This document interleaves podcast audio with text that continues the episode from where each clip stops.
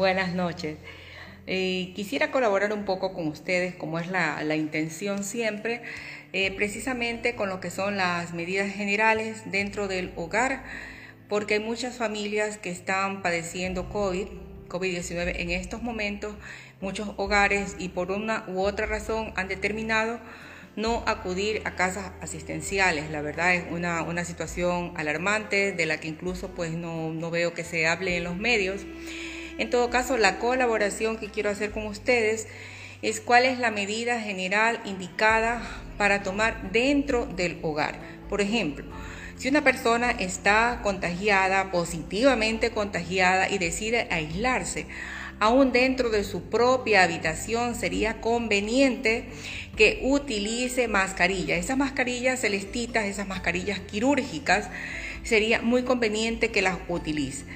Por otra parte, eh, sería conveniente que todos en el hogar utilicen la mascarilla. Se ha hablado mucho de aquello que se llama la carga viral. ¿Cómo reducir entonces la carga viral dentro de nuestro mismo hogar? Es muy importante reducir la carga viral. Entonces yo pues le voy a compartir unas medidas generales que en la época de, ayuda masiva que se entregó gratuitamente desde los meses de febrero prácticamente hasta mayo, primeros de junio, eh, este eh, vamos a empezar, y créanme que es por donde hay que empezar, por el área de los baños, porque los baños generalmente son habitaciones pequeñas, cerradas y que todo el miembro, todos los miembros de la familia eh, lo utilizan. Entonces, vamos a empezar en esas áreas. Se va a vaporizar por unos 20 minutos esa área. Luego, el luego en el dormitorio. ¿Qué vamos a hacer en, el dormitorio? En el dormitorio vamos a... Eh, lo mismo, a conectar nuevamente la olla rosera y a dejarla por unos 20 minutos. Y vamos a repetir este procedimiento en cada una de las áreas de la casa, sea esto la, la cocina, bueno, por ahí empezamos, ¿no? Sea la cocina, sea el comedor, la sala, vamos a cerrar puertas y ventanas, pero mucho cuidado. Esto no quiere decir para nada que vamos a vivir en medio de un ambiente caluroso y con un aire caliente encerrado. Una vez que se termina de dar la vuelta a la casa, 20 eh, minutos cada área, tal vez le tome como una hora, en ese momento vamos luego a abrir puertas y ventanas para renovar este aire, renovar y nuevamente airear el hogar. Esta es una de las medidas que se utiliza porque a través del calor ocurre que se desnaturaliza el virus. Eh, digamos que es una forma de empezar a morir, desnaturalizarse el virus. Eso va a ayudar mucho más eh, que cuando las personas eh, hacen las vaporizaciones, que efectivamente sienten un alivio, pero al no tener su su salud y toda su, parte sensorial en óptimas condiciones, lo que va a pasar con la persona es que puede eh, lastimarse, ¿no? Puede lastimarse. Bien, esto en cuanto a vaporizar el hogar. Y ya hemos hablado de que no vamos a permanecer con este aire caliente, sino que vamos a renovar totalmente y lo vamos a repetir al día siguiente. Aunque en la época más dura, más cruel de la pandemia, cuando toda la familia estaba muchas veces afectada, infectada, se recomendaba que lo repitan dos o tres veces al día. Durante la, la cuarentena fue exactamente de esa manera.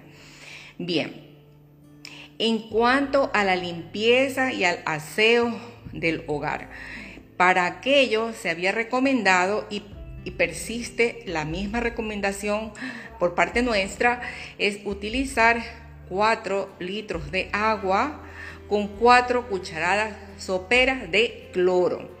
Pero preferiblemente tiene que ser un cloro de marca, que tenga una marca registrada, no que muchas veces eh, compramos cloro eh, porque pasa el señor que pasa vendiendo por ahí cloro, cloro, pero no tiene la concentración adecuada. Esta, esta mezcla de 4 litros de agua y 4 cucharadas soperas de cloro, vamos a poner una mopa, un trapeador, un trapo, como se diga, y vamos no a baldear, no a trapear, sino como a humedecer la mayor cantidad de superficie posible. Y solamente vamos a hacer 4 litros cada día, cada vez. Hay algunos eh, artefactos que yo he visto que, que, los he utilizado con muchísimo éxito, que no solamente limpia la superficie de la, del piso, sino que también se doblan, sirven para la pared y se vuelven a doblar y sirven para los techos. No, pero vamos a utilizar solo 4 litros. ¿Y por qué vamos a tomar la medida y no le vamos a poner un chorrito? Muy conocido es que se pierde el gusto, bueno, se pierde el olfato y al perderse el olfato no podemos simplemente eh, estar a, a, la vista o al olor porque probablemente ni nos damos cuenta que no vamos a percibir. Por eso visualmente vamos a hacer esta combinación. Al día siguiente prepara nuevamente 4 litros con agua, 4 cucharadas soperas de cloro y este lo va a poner en otra área de la casa o en las paredes o incluso cuando se pueda, pues hasta en los tumbados cuando son de, eh, de cemento que muchas veces también se pueden este, limpiar. Y no se recomienda más cantidades porque puede ocasionar muchísimo daño a aquellas personas que tienen alergias, a aquellas personas que tienen asma e incluso, como ya les había indicado, las personas han perdido la capacidad del olfato y pueden incluso intoxicarse. Algunas personas exageraron este uso y eso fue lo que pasó con ellos. Bien, esta es una breve transmisión, son breves las medidas generales, recomendando que si ya hay COVID en el hogar, no solamente la persona que esté enferma, sino todas las personas del hogar, es preferible que utilicen mascarillas y que las cambien frecuentemente, ¿no? Por lo menos, lo mínimo, si existe la enfermedad, unas cuatro veces al día. Y si por esas exageraciones, esas exageradas necesidades imperiosas que se presentan de salir, entonces sí deberíamos utilizar una mascarilla quirúrgica y encima otra mascarilla, una N95. Estamos hablando específicamente de, los hogares que están siendo afectados por COVID. Eh, se utilizó mucho el amonio cuaternario de quinta generación. Eh, hoy en día veo pues que, que no está siendo muy difundido. Eh, no sabría yo alguna marca para recomendarles, pero sí siempre les recomiendo que utilicen marcas autorizadas, marcas reguladas por nuestras autoridades. Es lo mejor en estos casos. Bien, y lo más importante, pues que ustedes aún persistan con no solamente cubrirse, sino con el lavado de manos y si está dentro de la capacidad, pues hacer un distanciamiento y permanecer eh, hidratándose. Recordemos que hidratarse no es exclusivamente tomar agua, sino preferiblemente suero oral.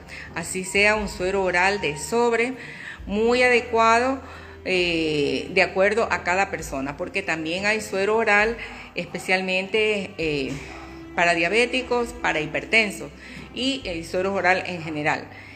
Bien, este, quisiera pues compartir esto, lo considero muy importante porque es una medida general que no nos va a perjudicar en nada y que sin embargo no solamente va a ayudar en nuestro hogar, a nuestra familia, sino que también de esa manera estamos eh, colaborando con nuestra comunidad.